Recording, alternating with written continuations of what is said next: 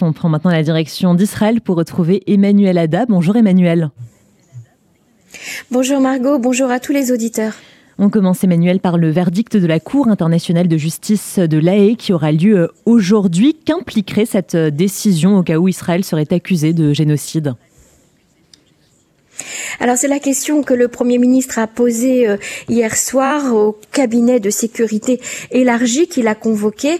Il a euh, interrogé le ministre de la Justice et la conseillère juridique euh, du gouvernement. Alors si Israël est accusé de génocide, le tribunal pourrait donner l'ordre de cesser immédiatement les combats et si Israël ne s'exécute pas, le tribunal se tournerait alors vers le Conseil de sécurité de l'ONU pour qu'il oblige Israël à respecter son verdict. Mais le veto américain à l'ONU permettrait certainement à Israël de continuer les combats.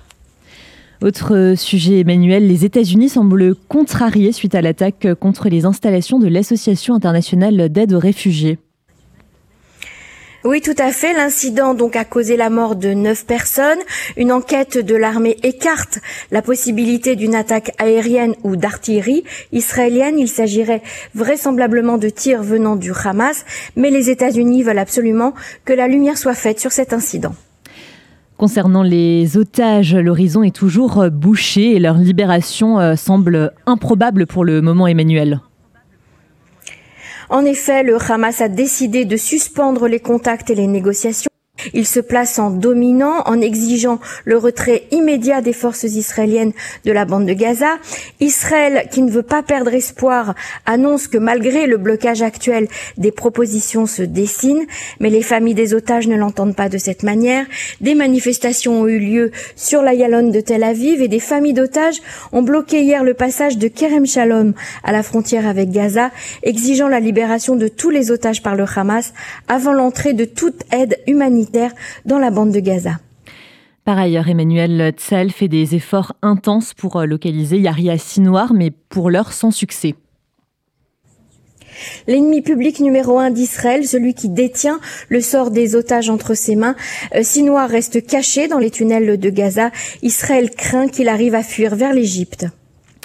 Alors que les combats continuent, Emmanuel, l'administration américaine et le gouvernement israélien préparent le jour d'après dans la bande de Gaza.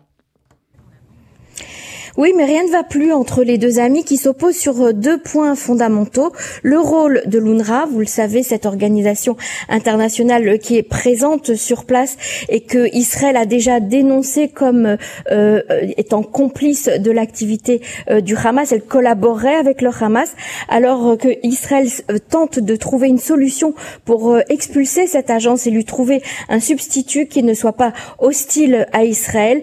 les États-Unis prévoient de lui conférer un rôle central dans la gestion de la bande de Gaza. Et puis, le deuxième point de discorde, c'est la création d'une zone tampon entre Gaza et Israël afin de garantir la sécurité des citoyens.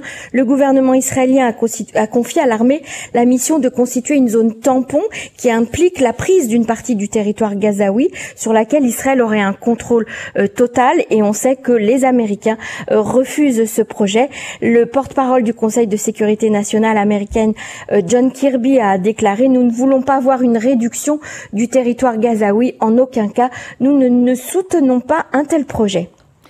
Et enfin, Emmanuel, le célèbre acteur et chanteur Idan Amedi de la série Fauda a tenu une conférence de presse hier à sa sortie d'hôpital. Tout à fait, vous le savez, Idan Mehdi est une star euh, nationale.